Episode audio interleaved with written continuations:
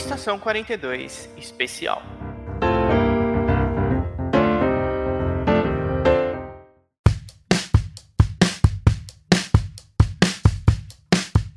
Boa noite, pessoal. É... Estamos aqui em mais uma gravação de podcast, mais uma gravação de podcast especial. Geralmente a gente grava de sábados, mas eu tô com um projeto pessoal agora, que é esses episódios especiais com autores nacionais de HQs, RPG, literatura. E nós estamos aqui hoje, no nosso episódio de estreia, estamos aqui com o Marcelo. Marcelo, pode se apresentar, por favor. Bem, em primeiro lugar, muito obrigado por estar me recebendo aqui. Ser o episódio de estreia me torna uma cobaia nessa história toda. Eu reconheço que o primeiro passo sempre é o mais complicado, mas é bom que esteja assim.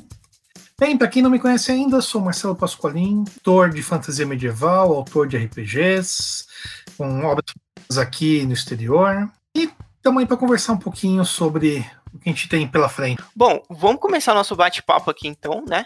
E acho que a pergunta, a pergunta básica, né? Como é que você começou no RPG? Digo, nem escrevendo, como você começou a jogar? O que que você começou? O que, que você jogava no começo? O que que você curtia? Bem, vamos voltar a 1986. Foi quando eu comecei... aquela musiquinha de flashback, né? do tempo, é. Mas é. assim, eu, eu tenho dados mais velhos do que algumas pessoas que estão assistindo a gente aqui. Falando aí de praticamente 30 anos de RPG nas costas. Jogando por, com D&D e GURPS, logo nas primeiras edições. Acabei mergulhando no GURPS por muito mais tempo do que no D&D. Só depois voltar pro D&D na época do AD&D mesmo. Conheci muitos sistemas, joguei muita coisa desde a parte que hoje a gente chama de old school, que também era normal na época, passar por story games, é, narrativa compartilhada e coisa parecida. Em geral, eu sempre joguei fantasia medieval. Várias vezes sentei como jogador. Tenho o escudo do mestre na minha frente hum, praticamente o tempo todo. Sinto uma falta de poder ter uma ficha de personagem que você nem imagina. Então é mais por é, falta de quem mestrava, você mestrava mais, né? Ou você gosta no também? Come... No começo era falta de quem mestrava, afinal de contas eu tinha os livros e tudo mais, então eu, eu que tinha que apresentar as coisas para os outros. Mas com o tempo a gente vai pegando o gosto, né? Hoje em dia eu sentar mais como jogador, mas uh, ainda gosto de elaborar toda a história na parte narrativa compartilhada. Deixa essa história de criar um mundo inteiro para quando eu estou escrevendo literatura fantástica. Posso chegar nas minhas mesas de jogo e deixar com que os jogadores também opinem para criar um mundo que me surpreenda. Eu não quero simplesmente ser um narrador, um contador de histórias. Eu quero ser o mestre de RPG que está conduzindo a aventura de verdade. Ah, bacana, bacana. É, tem toda aquela. A gente, a gente tem os episódios. A gente faz lives de RPG aqui também. É, quinzenal, né? E eu sou mestre. E eu gosto bastante de mestrar porque eu, eu gosto de, tipo, é, você meio que prepara aquilo, né? É claro que nunca é do jeito que você imagina, e tem que ser assim mesmo, né? Porque você tá contando uma história junto com os jogadores. E eu fico sempre na expectativa, pô, eu vou colocar essa situação, eu quero ver como que eles vão se sentir, como que eles vão é, reagir. Eu quero ver o que, que vai sair disso, né? Eu acho legal preparar situações e não preparar resultados. Apresente o problema, não confie numa única resposta. Nisso me lembra muito a história do Richard Garfield quando ele tava, quando ele criou a série Ultima, Ultima 4 é um dos jogos favoritos que eu tenho, e ele sempre teve como parâmetro o seguinte: vou apresentar um problema e qualquer solução que seja válida vai estar tá valendo. Tem uma porta fechada? Beleza, você pode arrombar a porta com um chute. Você pode tentar encontrar a chave. Você pode tentar usar uma gazua. Ou você pode arrastar um canhão lá do porto até a frente da porta e disparar o canhão na porta que vai funcionar. Exatamente, é a magia do RPG, né? Uhum. E, bom, aí já partindo para a próxima pergunta, é como que você passou de jogar RPG? Aí, aí essa pergunta, ela é um pouco, ela é um pouco pode ter várias interpretações, né? Quando você começou a escrever é, RPG profissionalmente, porque o mestre sempre tá escrevendo alguma coisinha, né? Pro, pro grupo. Mas como que, como que você passou a escrever RPG profissionalmente? Bem, gente pode pegar o seguinte. Em 96, eu estava com 16 anos, e eu vi meu primeiro livro de fantasia. No início da minha carreira como escritor de forma amadora, minha primeira publicação profissional se deu em 98 tudo mais. Mas a partir daí eu já comecei a mergulhar na escrita. Quando chegou para 2000, 2001, eu tive a oportunidade de escrever um sistema completo, né, elemental, que foi lançado pela Comic Store. Aí sim eu comecei meu trabalho profissional como designer. A alegria de receber um cheque como pagamento do seu primeiro livro escrito, aquilo é fantástico para mim. Eu me senti realmente como tendo cruzado o limiar entre aquele que escrevia coisas para jogar com os amigos no grupo e aquele que estava começando a partir para o trabalho profissional a ser conhecido em eventos e coisas parecidas. Acho que a transição se deu quando eu resolvi ousar um pouco. O livro já estava escrito. Feito ele uma gráfica perto de casa, gado livro embaixo do braço ia vendendo em eventos. Uma das primeiras vendas que eu fiz oficialmente foi num Sampa RPG em São Paulo. Aquele livro pronto, eu acabei entrando em contato com o Store e falei assim: olha, já tem isso aqui, topam lançar? A ideia do editor foi o seguinte: se você pôs a mão no bolso para criar seu próprio livro, publicar do jeito que está assim, então você acredita mesmo no material a gente quer levar para frente. Eu acho que serve até como incentivo para quem está assistindo a gente que se você tem alguma ideia, vá em frente. O não você já tem, buscar ou a ascensão ou a humilhação, mas parado você não fica. Certo, certo. É um bom conselho, fica aí para as pessoas que estão nos assistindo e vão nos ouvir posteriormente, né? Bom, é. Ah, você falou que o primeiro livro você foi lá, meteu, meteu as caras, imprimiu e depois foi lá, mostrou pra editora. É, eu conheci o seu trabalho, eu conheci o seu trabalho com o Perdidos RPG, que você lançou acho que ano passado. Eu tô até com ele físico aqui, ó. Eu adorei esse livro, ó. Tá aqui, ó, capa dura, ele é magnífico eu curti muito. Eu já tinha curtido o, PDF, né, pelo conteúdo, mas ele físico, é eu adoro livros físicos também. Eu adoro colocar eles na estante. Eu gostei muito que é, o texto dele é bastante, parece que o texto dele nas páginas é meio em relevo. Eu adorei isso. E eu conheci porque a, a, o que que aconteceu? Eu tava redes sociais e eu comecei a ver umas notícias tipo, ah, vai ser um RPG baseado em Dark Souls e Bloodborne. Eu, cara, caraca, mano, eu adoro Dark Souls, eu adoro Bloodborne. Eu falei, eu tenho que, eu tenho que dar uma olhada nisso aí. Eu, eu curti o projeto, apoiei. E aí, voltando um pouco, esse livro foi, ele foi lançado por um financiamento coletivo, correto? Isso mesmo. Aí, como, como que. É, qual que foi o, quando você mudou, assim, quando você começou a trabalhar com financiamento coletivo? Qual que foi sua primeira experiência com financiamento coletivo? Em, de 2016, foi quando eu resolvi lançar um RPG chamado Atize, que usava como sistema o Barbarians of Lemur, do Simon. Conversei com o Simon, gostava muito do sistema dele, quis fazer a criação de um cenário com inspiração egípcia, focado principalmente na África subsaariana. E para aquela coisa, eu tinha participado de outros financiamentos como apoiador. Então, como o não eu já tenho, vamos buscar alguma coisa, resolvi lançar o financiamento e vamos ver o que vai dar. Deu certo, certo, até demais, superou as metas que eu tinha colocado inicialmente. Eu pude produzir o livro. A partir dali, outras criações minhas começaram a ser feitas direto para o financiamento coletivo. O que eu fiz com o Foice Feitiços, com Saqueadores na Fronteira, que é um suplemento para Dungeon World. Depois, quando eu fiz o Aventuras Foi Feitiço, que é uma versão atualizada do Foi Feitiço, com mais de 300 páginas, tem até um cenário X-Crawl junto. Eu vi que, assim, um, que eu acho legal no financiamento coletivo é que ele é uma mescla de confiança do consumidor e pesquisa de mercado ao mesmo tempo. Assim, eu tenho um produto aqui, você gosta do produto? Ok, já apoia que a gente vai conseguir transformar isso em realidade. Ah, não gostei do produto. Tudo bem, fica para próxima e vamos ver o que vai dar. Eu acho isso fantástico porque mostra o engajamento de, do seu cliente com relação àquilo que você vai ap apresentar a ele. Antes, é, quando a gente pensava numa empresa grande, já tinha que fazer a pesquisa de mercado para ver se o produto vai ser aceito e tudo mais. Então, finalmente, o coletivo já é essa pesquisa. O pessoal gosta ou não gosta do que está sendo feito.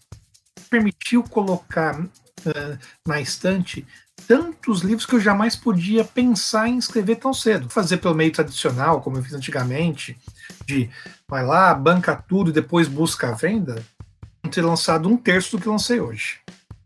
Legal. E, e como que foi assim? É, porque eu imagino você já tinha apoiado, você falou que tinha apoiado outros financiamentos antes, né?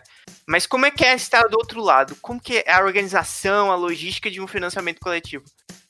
Olha, é muita responsabilidade. Tem que fazer uma prévia de todos os custos que você vai ter. Considerar que você só vai receber o dinheiro depois de uns 10 dias úteis que o financiamento acabar, então seus orçamentos têm que estar atualizados, com validade suficiente para que você possa bancar sem ter prejuízo. Colocar tudo na lápis, incluindo é, frete, coisa parecida. Eu não gosto de deixar o frete para depois. Eu gosto que o meu apoiador realmente já saiba, olha, o livro é tanto e o frete é tanto, não vou cobrar depois o frete para quando estiver pronto, porque eu quero já entregar o quanto antes isso. Né? Então, a responsabilidade de poder fazer a planilha de cálculos, olhar tudo que precisa, fazer contato com todos os profissionais que você vai precisar para poder transformar o livro em realidade. A gráfica é só uma das pontas, eu tenho que ver com quem vai revisar o livro, né, quem que vai ilustrar e tudo mais. Perdidos teve um problema porque o ilustrador deu um pequeno atraso pra gente que o livro saiu meses depois do que deveria. É, eu lembro, eu lembro que você postava lá no grupo a situação. A galera foi bastante Sim. compreensiva até lá no grupo.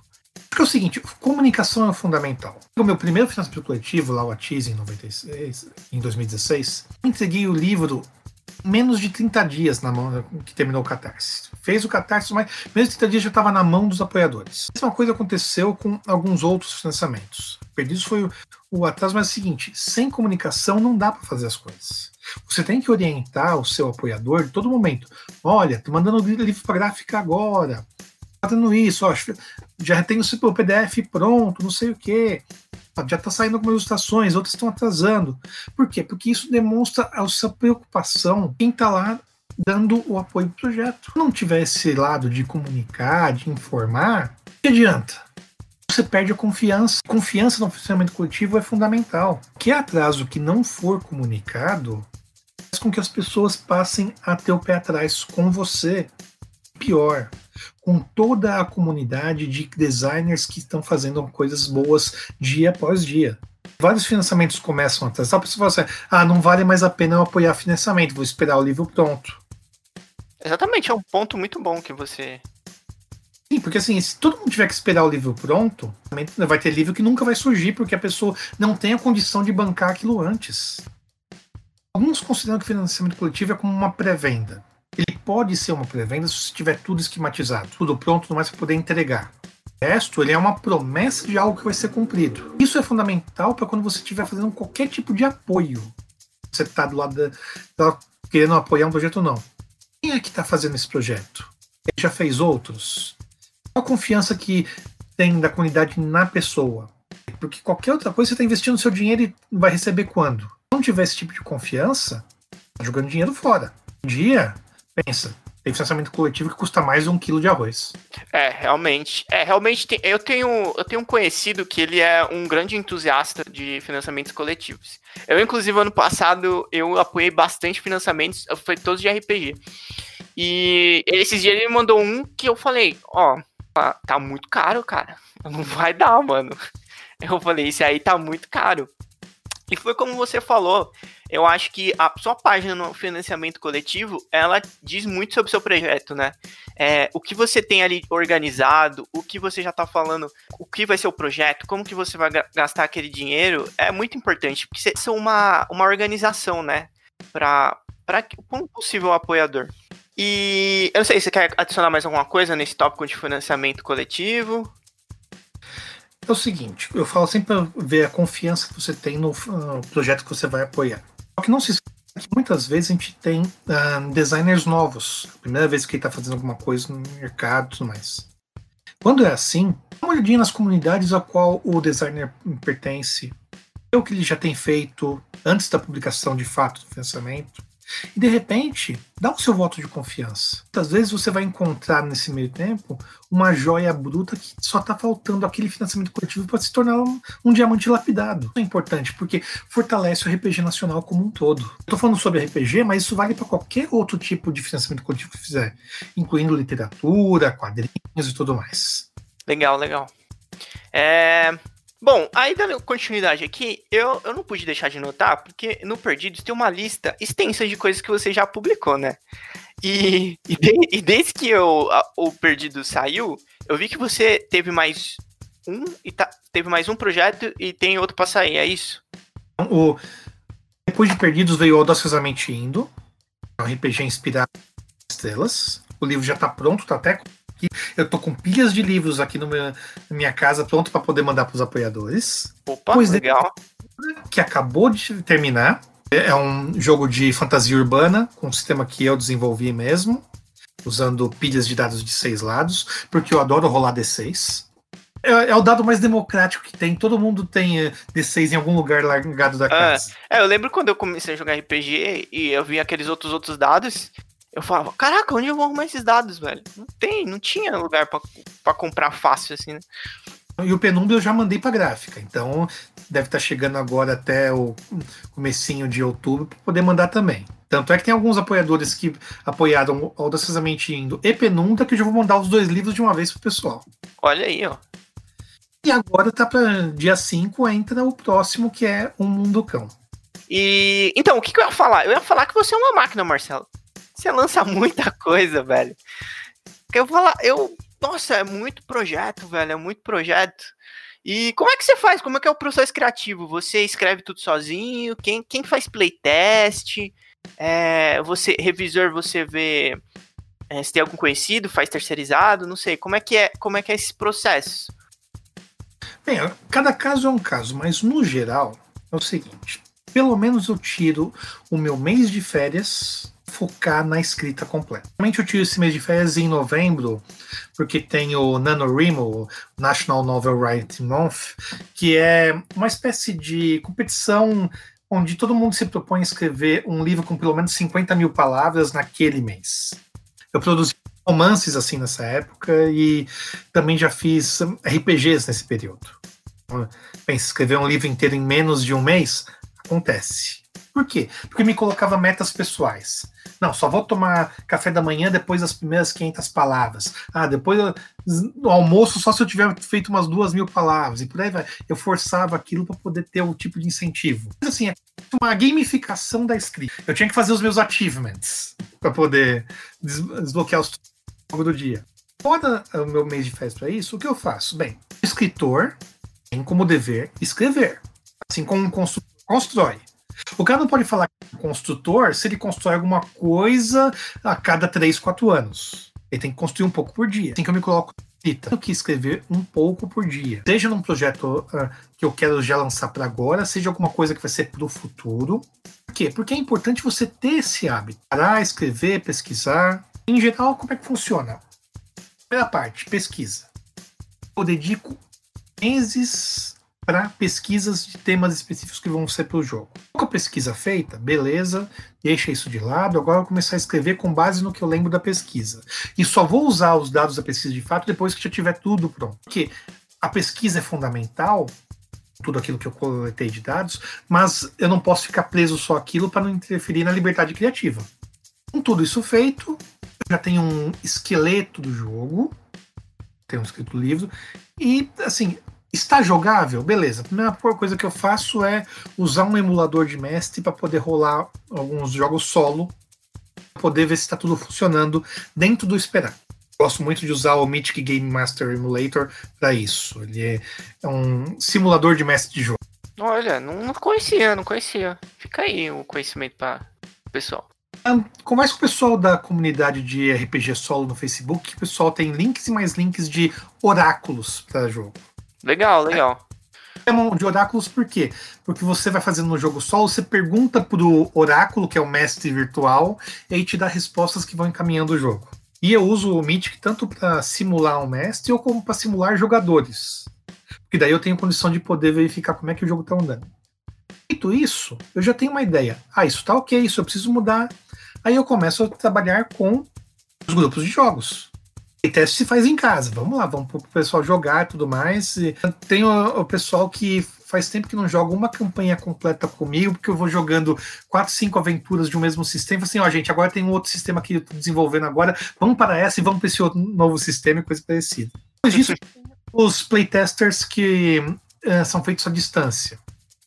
Uhum. Seja via streaming com alguém, incluindo até os playtests às cegas a qual eu não participo. Seleciono um, dois grupos, eu mando o material, só joga sem a minha intervenção e depois me faz um relatório de jogo ou se gravou, me manda o vídeo para assistir. Daí eu tenho condição de ver assim na prática. Não vai pegar o livro, vai ler e vai jogar com o seu grupo? Tem eu estar lá do lado guiando.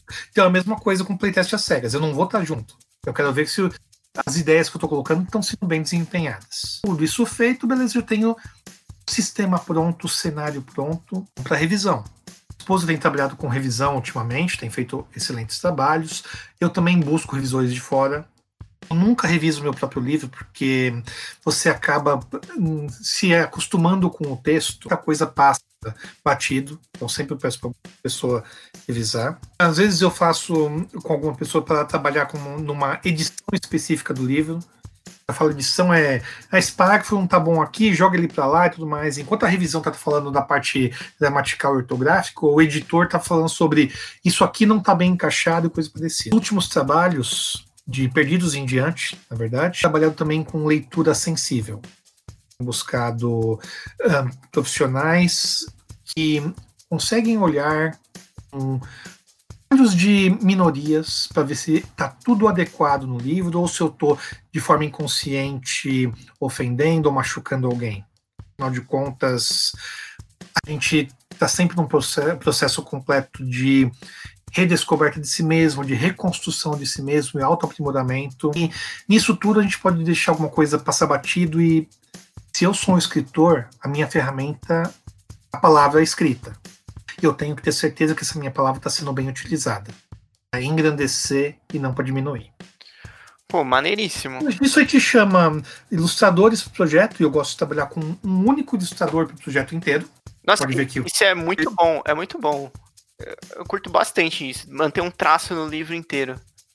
Exato, e uh, tem mais um detalhe. Eu uh, muitas vezes busco ilustradores que ainda não têm tanta abertura no mercado gosto de dar chance para pôr assim, você tem um traço legal que dá para trabalhar, ótimo, vem aqui, vamos fazer um livro inteiro junto. Acho isso fundamental para poder também apoiar a arte nacional.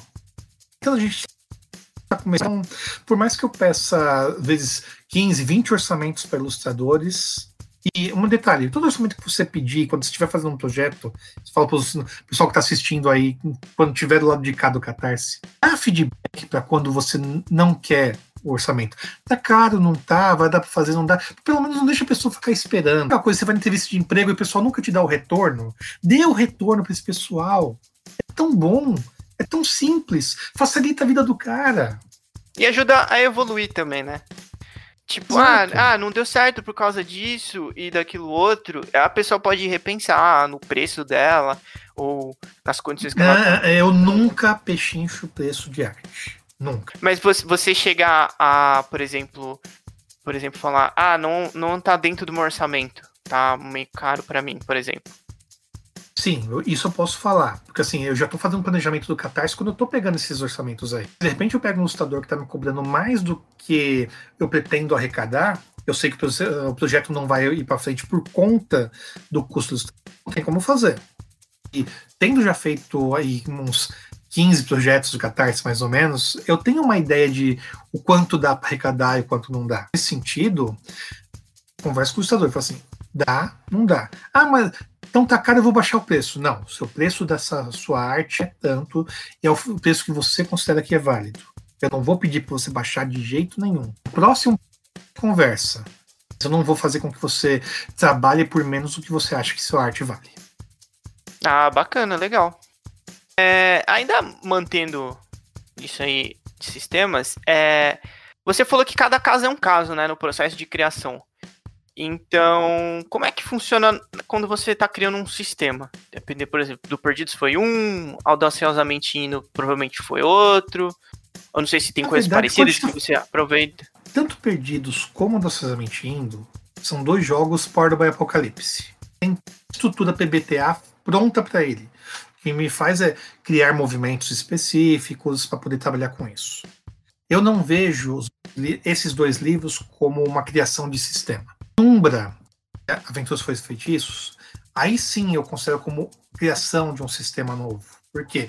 Começo do zero e vou desenvolvendo a partir disso. Penumbra, por exemplo, a minha ideia era, eu queria um sistema de rolagem de pilha de dados de D6, então vou rolar vários de acordo com a quantidade de tributos, como a gente vê em Shadowrun ou mesmo das Trevas, comparar com um nível específico de dificuldade e mandar para frente. Eu queria desenvolver isso, ao invés de usar os D10 do mundo das trevas ou a mecânica específica de Shadowrun com os D6, eu quis uma coisa minha. E é uma busca de estudo de probabilidade a torto e a direito. Design de jogos que vai assim, quais são as chances de acontecer tal coisa em jogo? Beleza, você tem que saber quais são as chances. O principal ponto assim, você tem que começar por um ponto básico, tá falando em probabilidade. Uma personagem mediana tem que conseguir um sucesso numa ação 50% das vezes. No princípio, personagens abaixo da média vão ter mais dificuldade, acima da média vão ter mais facilidade. Se a, a sua mediana não tiver dando 50%, está fazendo alguma coisa errada. Ou o nível de poder é diferente. Todo design de jogo tem que ir atrás de planilhas e mais planilhas de Excel, fazendo cálculos e coisas parecidas, lembrar os estudos de análise combinatória da faculdade, do colégio e mandar isso para frente. É, que tem que deixar, tem que deixar o jogo balanceado, né? É, prosseguindo, vamos prosseguir aqui. É, mas você, você não escreve só RPG, né? Você tem livros de literatura também, certo? Você pode, pode falar um, po um pouquinho sobre eles pra gente? Por exemplo, tenho aqui do meu lado. Opa! Cre é crença, crença de ossos. Nome, nome bem, bem interessante, bem interessante. É o seguinte, um, eu tenho uma série de livros de fantasia medieval Começa com A Última Dama do Fogo, passa por Regência de Ossos, Eliana, Filha da Morte e Vida, e termina com Crença de Ossos. Sim, planos para escrever outros mais para frente, mas eu, todo ano eu falo que, não, nesse ano eu vou escrever o próximo livro, que é o Espada de Ossos, mas esse ano nunca acontece. Faz três anos que adiando isso, por quê? Porque o RPG tem ocupado mais tempo que a fantasia para mim. A Última Dama do Fogo, por exemplo, fala de uma jovem que perde sem memória numa praia logo depois de um naufrágio. Enquanto ela tenta descobrir quem ela é de verdade, acaba sendo aceita por uma ordem mística onde é iniciada e aprende mistérios que vão mudá-la e mudar todos à sua volta. É um livro que fala da busca da magia perdida e da redescoberta de si mesma, pela espada, pelo fogo e pela magia. Cem anos depois começa Regência de Ossos, que fala de uma, três mulheres. Uma que busca verdade e justiça. Outra que almeja poder absoluto. A terceira que simplesmente quer ser aceita e reconhecida como filha. Tudo isso enquanto uma legião de mortos-vivos se ergue contra o reino e uma delas vai usar o seu poder para conseguir tomar conta disso tudo. Depois tem um livro que é um livro filler, né? É o Eriana, Filha da Morte Vida, que é um livro pequenininho. uhum. Tem menos de 100 páginas. Ele uh, surgiu da ideia de uma leitora minha que falou assim: Marcelo, eu queria alguma coisa para ler no metrô, coisa rápida tudo mais, não quero carregar com as coisas pesadas. E Ariana surgiu da ideia de falar de uma sacerdotisa que vai investigar uma série de assassinatos numa abadia e acaba se envolvendo numa história de mistério, sangue e morte. A gente chega no Crença de Ossos. Fala da história de uma rainha feiticeira que tem que intervir para que a capital do seu reino não vire uma nova cidade de mortos-vivos. Essas faz tudo parte de um universo fantástico que se originou no meu primeiro RPG. Olha. Era o, o anel, anel elemental? Isso. Ah.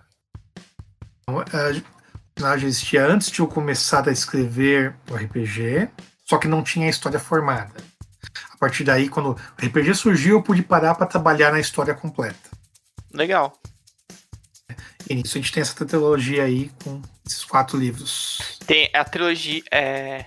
Tem a trilogia, é quatro, né? Um, um você falou que é, pra, é o menorzinho, né? Tipo um filler. É o filler. Aí tem os, os grandões e é, teoricamente é pra sair mais um, mas você ainda não pegou pra. É pra sair mais dois. Depois vai, tá pra sair o Espada de Ossos e o Aliança de Ossos.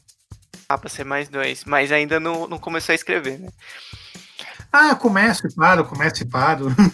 Ah, normal, normal. É, tem uma pergunta aqui no chat. Perguntaram para você se. É, o que, que você acha sobre audiolivros e se os seus livros têm um formato de áudio. Ou se você se não tem, se você já pensou sobre isso.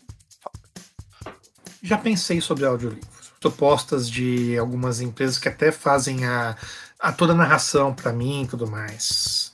Mas assim, primeiro audiolivro que eu ouvi, está falando isso aí na minha época de colegial, foi um, o do Amir Klink, 100 Dias Entre o Céu e o Mar. Legal ouvir tudo mais aqui. Sei, sei, sei. Sei, que foi isso. Sim, eu senti falta da página na mão, de olhar, sentir o cheiro do livro, coisa mais artista, né? De ter em mãos. Por conta disso, eu acabei não levando a ideia de adiante de fazer qualquer um dos meus livros em formato de áudio. Eu acho que é muito bom se eu ainda não tenho do esquema para poder fazer dos meus livros isso, e eu sei que eu, enquanto leitor, não faria tanto uso de um audiolivro quanto eu faço dos livros físicos. Eu sei que, em especial para algumas pessoas que têm dificuldade de leitura, seja por dislexia ou mesmo por é, visão uh, atrapalhada, a gente pode falar que o audiolivro é, se torna fundamental. Realmente os meus ainda não estão nisso e é algo que eu ainda preciso repensar para ver se no futuro eu coloco isso em, em planejamento de fato. Legal, legal. É, ainda, ainda mantendo nessa, nessa nesse tópico de literatura e RPG, é, quais, quais são as diferenças de escrever um livro de RPG com cenário, regras e um livro de literatura? Eu imagino que o de RPG deve, como você disse, tem muito mais matemática, né? Também envolvida, claro. Escrever literatura é mais do que contar uma história. É fazer com que o seu leitor invista na sua ativa e aceite os dons e as falhas dos seus personagens, dos seus protagonistas, que ele possa se identificar com isso para que a narrativa vá adiante. O dever do escritor é fazer com que o leitor vire a página. Se a história não está cativante o suficiente para que você vire a página, o livro é um fracasso. Eu tenho que contar aquela história, fazendo que você entre no livro, escrevendo tudo aquilo que você precisa ter para poder compreender toda a narrativa. É, encarar todo o simbolismo que ali está sendo trabalhado, porque afinal de contas, toda obra é fruto do seu tempo. É por isso que algumas dos meus RPGs têm tra tra trabalhado com temas complicados. Perdidos, o próprio esquecimento, lembranças. Zauber, o ressurgimento do fascismo e do nazismo. É, penumbra, sobre a busca por igualdade entre todos os tipos de penumbrais diferentes no mundo além do véu. literatura, você tem que deixar isso encaminhado, semi-mastigado. RPG, não. Você tem que fazer com que a sua história seja o ponto de partida para que novas histórias surjam. RPG, você é só um coautor, no final das contas. O que está sendo escrito é em coautoria com quem vai mestrar o jogo e com quem vai jogar. Tem que dar a ferramenta para que o jogo seja divertido, o cenário seja envolvente e que eles possam Tá criando com base naquilo que você colocou. RPG, quando você escreve ele, você não tem que dar respostas definitivas. Tem que abrir portas. Fazer com que cada um escolha as portas que vai estar tá utilizando para chegar no destino que pretende chegar de verdade. Aquilo que quer descobrir como o tesouro no final da jornada. Você não mostra qual é o tesouro. Você só permite que o pessoal vá até lá pelo caminho que quiser e encontre o tesouro que eles realmente desejam. Sim, é, é, é bem interessante isso aí que você falou do RPG, porque os sistemas e cenários de RPG, ele tem que te deixar coisas para que você possa fazer, né? Você tinha que apresentar os problemas e os jogadores, os mestres, vão contar uma história juntos e tentar resolver aquele, aquele problema. É, não adianta você ter um cenário de RPG e começar a lançar um monte de, de romance e, e os personagens do romance resolvem todos os problemas. Acaba que o grupo, ele sempre inventa um problema, né? O Messi sempre inventa um problema ali e coloca. Mas eu acho que não é legal. Eu acho que tem que deixar essas coisas em aberto também. Acontece em alguns casos, quando a pessoa gosta tanto do cenário dos romances e quer reproduzir aquilo. Lembrar bem da série de módulos de Dragonlance, na época da segunda edição. Feito os romances, em paralelo foram lançados os módulos, dando a oportunidade que os jogadores vivenciassem aquela história na mesa de jogo. Tem um pouco de Royal Road nisso, de poder forçar um caminho específico para seguir com os romances? Tem. É a escolha consciente daqueles ali que sentaram para jogar aquela história específica. Diferente, se a gente continuar falando de cenários da é, extinta TSR, como o Greyhawk, que abre o mundo inteiro, hexágonos imensos de 30 milhas de largura, que cabe um, um país dentro de cada hexágono, poder trabalhar, o mundo inteiro está à disposição dos jogadores. Um dá liberdade total, o outro restringe essa liberdade. Um melhor do que o outro? Não, depende do que o pessoal está afim de jogar naquele dia. Exatamente. Tem até um amigo meu que sempre fala que ah, é, um RPG, por exemplo, do Senhor dos Anéis é um pouco difícil, porque o pessoal nos livros eles já fizeram quase tudo. Fizeram e não fizeram, né? Mas o grande plot é, da Terra-média ali meio que foi resolvido nos livros. É porque até acho que o Tolkien não tinha o intento de lançar um cenário, assim, não sei. Mas é, tinha um jogo, um jogo de PlayStation 2 do Senhor dos Anéis, que era o. Acho que era o The Third Age, que era um RPG de turnos, e você controlava uns personagens, não eram os principais, e você meio que ia fazendo sua própria aventura em paralelo com a Sociedade do Anel, o pessoal do livro. Eu não sei se você conhece esse jogo. Conheço sim. Pensa, se você estiver tentando reproduzir algo que já foi feito, você limita suas escolhas. Só que a Terra-média é grande. Não precisa fazer o caminho da Sociedade do Anel. Você pode fazer outras coisas, seja em eras passadas, como esse jogo de PlayStation que é a terceira era, tá? mesmo eras futuras, o que acontece depois do expurgo do condado, você vai falar assim: ah, não, mas não consigo trabalhar com um mundo já criado porque limita as escolhas. Peraí, e você não vai jogar um, um, RPG baseado em Star Wars porque sabe que a Estrela da Morte vai explodir e tudo mais. Todas as fronteiras do Império para poder explorar. Rebeldes em tudo quanto é lugar. Muita coisa se Você não precisa se limitar à trama principal. A principal é um dos caminhos. O caminho que você segue, seu grupo, é sempre mais divertido. Exatamente. É, esse, esse jogo de PlayStation, esse jogo de PlayStation 2 que eu mencionei agora, ele era muito bom que você fazia a sua própria aventura ali. Às vezes você encontrava com o pessoal ali do o pessoal principal que todo mundo conhece. É só, ele só é meio controverso no final, né? Que você luta contra o olho de Sauron. Mas legal que ele tem uma própria história, você tem os seus, os seus próprios, próprios desafios. Mas o, o que você falou é super válido. O Star Wars, ó, é, Mandalorian tá aí, ó para provar que. E fora o, o tem o material expandido, né? Que a Disney usa o que ela quer hoje, né? O que ela acha conveniente, ela fala que é canon, né? Avançando aqui um pouquinho, um pouquinho, é, a gente, eu percebi que nas suas redes sociais você disse que você também é druida. Como é que é essa parada? Porque druida, assim, quem joga RPG geralmente é, conhece a classe, né? Mas como que é ser um druida da vida real? Druidismo é um estudo de espiritualidade céltica. Eu sou druida porque essa é a minha religião.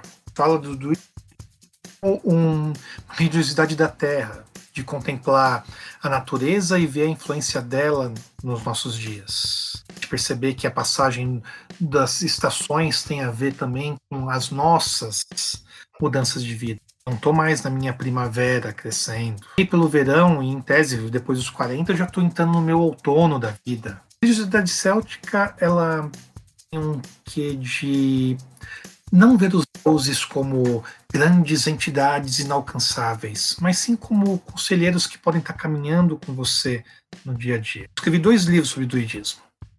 Um se chama da Bétula, e são os primeiros passos para quem está começando no druidismo. Outro mais recente, que é o Silêncio do Carvalho, que fala especificamente de rituais, ritos de passagem, coisa parecida.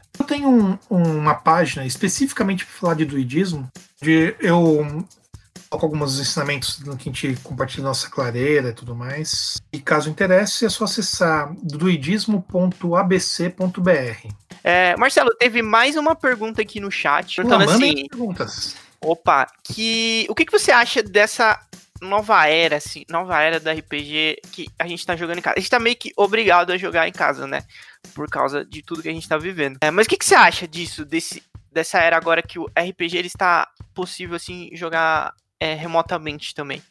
Mais do que pensar nesse ponto ainda, eu acho que quando a gente fala dessa nova era do RPG, a gente tá falando de uma possibilidade imensa de criação que a gente nunca viu antes Todo mundo tem capacidade de agora de apresentar um bom livro de RPG, fazer um financiamento coletivo e tornar aquilo realidade. Contato que tem o público com os designers é muito grande. Pensar que quando eu comecei a publicar, você só via um outro designer num evento de RPG, como Encontro Nacional, como Sampa RPG. Você pode chegar lá, achei o nome do cara lá, deixa eu entrar lá, Marcelo Pasqualini no Facebook, deixa eu bater um papo com ele sobre o livro que ele lançou. Eu acho que unidade que é formada por conta desse novo momento que a gente está vivendo é fundamental. Eu tô tendo que reaprender muita coisa, porque afinal de contas eu nunca fui tão fã de jogar online assim.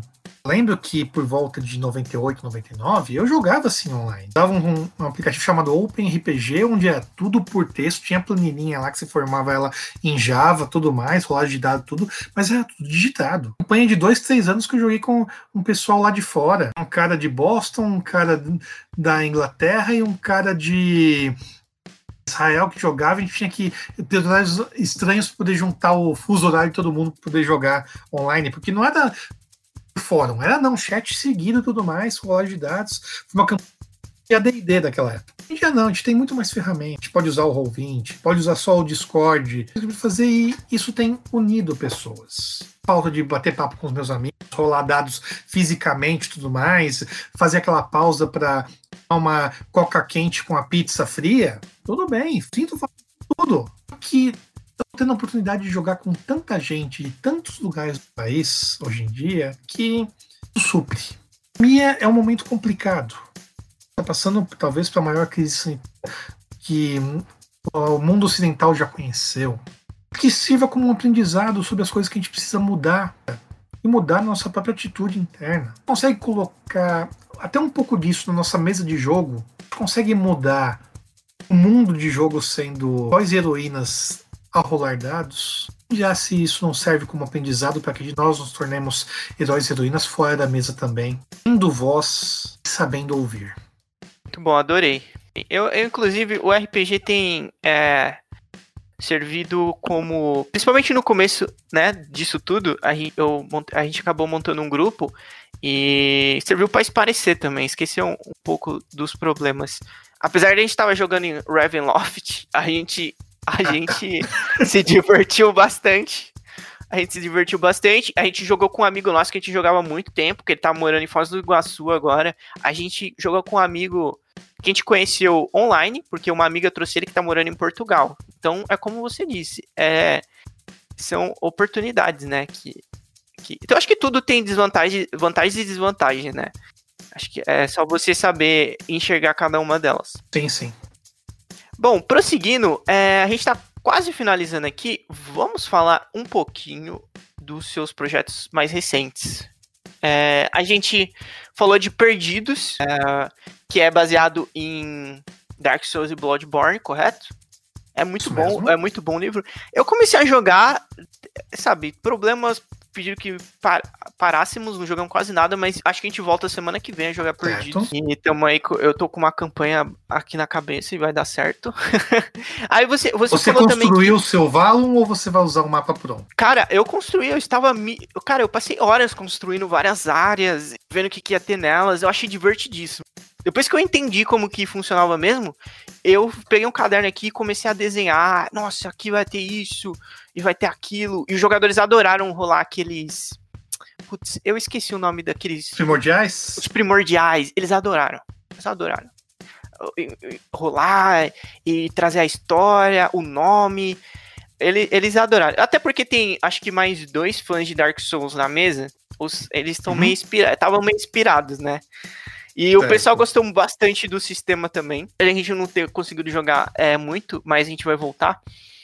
Mas o pessoal tava gostando. O pessoal tava gostando e eu acho que semana que vem a gente volta com essa, com essa aí. E eu tô criando meu mundo com aquelas regrinhas maneiras lá. E acho que. Aí depois você falou que depois do Perdidos teve o Audaciosamente Indo, né?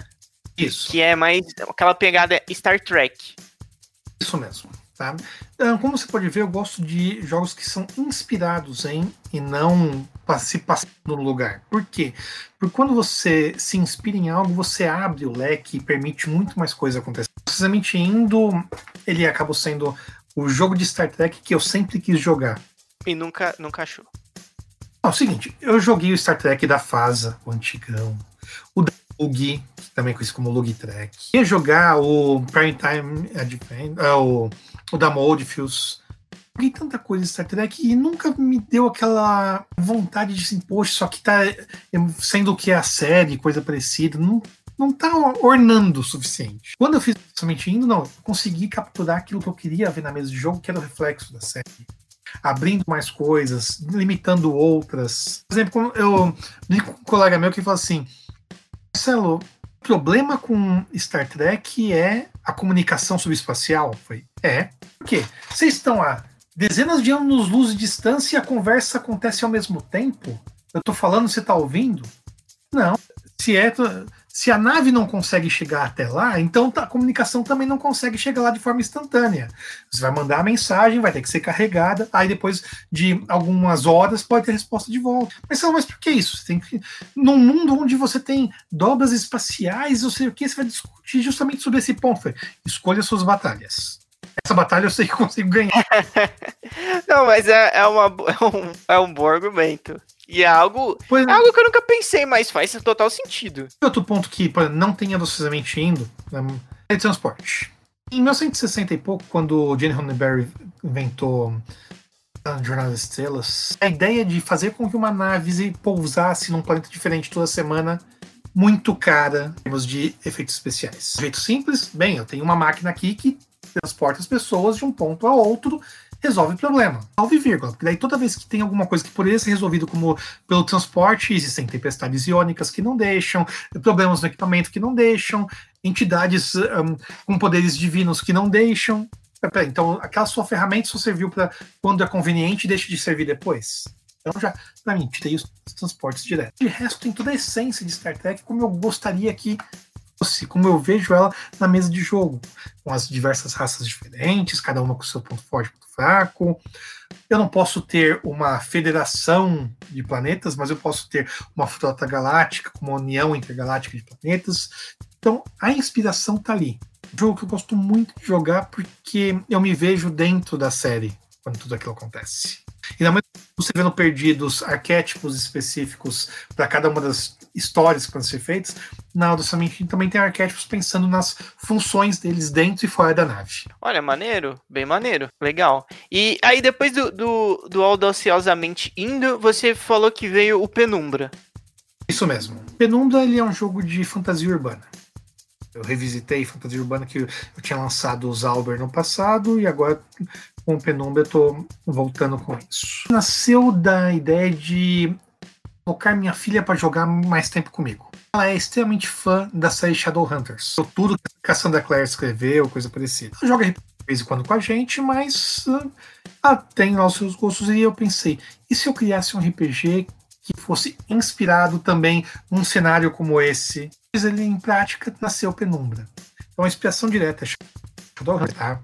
Com tudo que pode acontecer com seus vampiros, lobisomens e tudo mais, mas com outros nomes, outras roupagens, com uma história que remonta aos quatro elementos na Grécia Antiga, cidades secretas que acabam se desfacelando e coisa parecida. Para poder montar um cenário que remonta ao tempo de hoje, poder unir diversos tipos de seres sobrenaturais na mesma mesa. Penumbra é um jogo que você pode falar assim: ah, eu quero jogar com um iniciado, que é um mago, um feral, que é um lobisomem, um desmorto, que é um vampiro, e um mundano, que é um escolhido. Tudo junto para poder. O sistema trabalha muito bem conversando entre esses tipos de personagem. Não tem um que seja mais forte do que o outro, coisa parecida. Você consegue montar esse grupo diverso para poder trabalhar toda a parte de fantasia urbana, de investigação sobrenatural, o, tentar entender o quanto da nossa humanidade a gente deixa para trás lidar com tudo isso. De contas, quando você era um mortal, você tinha certos ideais e coisas. Agora que você ganhou poderes sobrenaturais, o quanto isso muda na sua vida?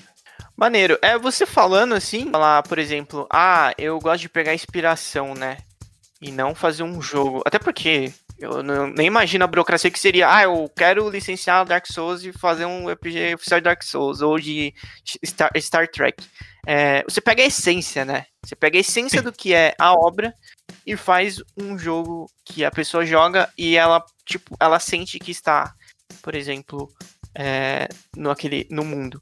É, é claro que Exatamente. se você quiser, você pode, você pode jogar, você pode pegar o Audaciosamente Hino e falar que está jogando Star Trek, com os personagens de Star Trek, ah. perfeitamente. Eu, enquanto designer, não posso falar isso. Afinal de contas, é. tem toda bom, CBS e tudo mais por trás que iria uh, atrás de mim se eu escrever se estou fazendo um RPG de Star Trek. Não. Exato, exatamente. Bem, é outra história. Mas aí no seu grupo, cada grupo faz o, o que achar melhor. Bom, e, e aí nós temos o projeto, o projeto atual, né? Que é o, o Mundo Cão. Você pode falar um pouco desse projeto pra gente? O Mundo Cão não é criação minha. Vamos começar assim logo de cara. Hum. Ele foi é um livro criado por Greg Stolze, um designer estadunidense que eu gosto muito do trabalho dele. Com diversos RPGs que realmente me cativaram pela essência mecânica e coisa parecida. E quando eu peguei para dar uma olhada no livro A Dirt World, falei, isso é algo que não temos aqui no Brasil em termos de cenário ainda, e isso a gente precisa colocar. O Mundo Cão, que é a tradução que foi feita do A Dirt World, ele é um RPG no ar. Tenho a licença desse RPG desde 2016 e fiquei maturando sobre o momento ideal de poder lançar isso. O jogo utiliza dados de 10 faces, uma mecânica também de pilha de dados que você combina atributos para poder rolar. Que ele tem algo de diferente que é o seguinte: as personagens têm uma fluidez maior em quanto elas são, de fato. De acordo com como cada cena se desenrola, assim como personagens num filme no ar, que tem todos aqueles tons de cinza e não existe bem o preto e o branco, o mocinho e o bandido, Perfeito, perfeito. E aquela mudança de cena para cena sobre o quanto eu isso que eu acabei de fazer me afeta e ao me afetar muda minhas habilidades. Eu sou aquele advogado paladino da justiça e coisa parecida. Quero resolver todos os problemas do mundo e tenho que conseguir arrancar uma confissão. Minha honestidade, minha pureza, me ajudar nisso ou vão me atrapalhar? Será que eu tenho que parar um pouco o abismo e deixar que esse abismo me encare de volta e eu aceitar um pouco dessa corrupção para que eu consiga essa confissão que eu quero? Que assim é o único jeito de eu descobrir onde está a garota sequestrada? A que ponto vão os meus limites éticos e morais nesse momento? Perguntas que você se faz enquanto você está naquele mundo no ar onde tudo branco, chuva toda noite, olhando pelas persianas e vendo o que tem lá embaixo. Quando a cliente entra, você deixa seu cigarro do lado, encara e sabendo que você não vai receber pelo trabalho, mas é algo que precisa ser feito. O Lucão trabalha com todas as ideias do filme noir e consegue traduzir elas numa mecânica de jogo muito fluida, onde uma coisa afeta a outra, onde as personagens vão crescendo, mudando, piorando, assim como o próprio mundo ao redor delas evolui e entra em declínio. Maneiríssimo, maneiríssimo. Ainda mais essa sua descrição aí foi é, no ar total, né? Foi Sim. muito no ar. E só que eu vi aqui que o projeto tá é rascunho ainda, não tem como apoiar ainda, né? Exato. Ah, meia-noite do dia 5 de outubro. Exatamente. É, quanto tempo de, de campanha, Marcelo? A campanha vai até o dia 13 de novembro. Eu acho que o episódio do podcast vai sair antes disso. Vai ter o link lá também. Vai ter todos os links, todos os links que para tudo aqui. Se a gente, se a gente quiser, você tem algo, os seus livros, eles são só financiamento coletivo ou podem ser ad, adquiridos posteriormente também em algum lugar? Eu tenho um site que funciona como minha lojinha física que chama letraimpressa.com.br. Todos os meus livros estão lá, todos que eu tenho em forma física estão lá. Tá? Uhum. E a vantagem, quando lá comigo, eu, eu mando autografado para vocês. Olha aí. E quando você quer algum livro meu em PDF, você tem dois caminhos, ou o Dungeonist ou o Drive to RPG. Ah, legal, legal. Eu vou, eu vou deixar todos esses links no post do podcast. Bom, vamos nos encaminhando aqui para o final da nossa, do nosso bate-papo. Eu queria agradecer o Marcelo por ter estreado esse, esse quadro, esse programa novo nosso, por estar presente aqui, se deu um pouco do tempo dele, bater esse papo com a gente. E quero deixar aí para ele e, é, agora para você se despedir, dar algum recado, falar de algum projeto. Se bem que a gente falou de bastante projeto já, né? Mas fica à vontade, porque porque você quiser. Bem, eu tenho outros projetos que estão sendo feitos, rascunhados e coisa parecida, desde o suplemento para o Adolescente indo até um RPG. Não, vou manter segredo, não vou falar sobre isso. Quem sabe eu solto o ano que vem desse novo projeto. Fica aí, o pessoal tem que ficar de olho, né? De olho para quando, quando começar. Assim, Mundo Cão tá para ser lançado aí dia 5 de outubro. Eu acho que é um livro fantástico que merece realmente ser uh, jogado aqui no país. Tá? Um RPG no ar é uma coisa que a gente não vê em língua portuguesa. Então é importante que a gente possa ter isso para abrir portas para outros livros que a gente possa licenciar e trazer para cá. Acho que a gente tem todo um mercado de RPG nacional com criações nossas que vale muito a pena, só que também a gente quer acesso a outras coisas lá de fora que podem vir para cá e uma coisa acaba levando a outra. O recado que eu quero dar realmente para quem está ouvindo a gente é o seguinte: Sejam heróis da sua própria vida. Fato. Inspirem-se no que vocês leem, inspirem-se no que vocês jogam. Façam disso uma, o trampolim para que você possa se lançar fora da mesa de jogo, alguém que realmente faz a diferença. A gente precisa de mais gente que olhe para o outro, ouça o outro, faça algo pelo outro. Mais num mundo como o de hoje, com tudo isso que a gente está passando. Se os meus livros, tanto Literatura Fantástica os RPGs, estiver permitindo que isso aconteça, cumpri o meu objetivo. Afinal de contas, não dá para mudar o mundo vendo um livro. As palavras estão ali não vão resolver nada no mundo lá fora.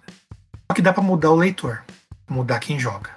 O leitor, ele que joga, esse sim pode mudar o mundo. É isso que a gente precisa. Obrigado por me receber aqui. É uma honra ter participado do primeiro episódio desse quadro aí.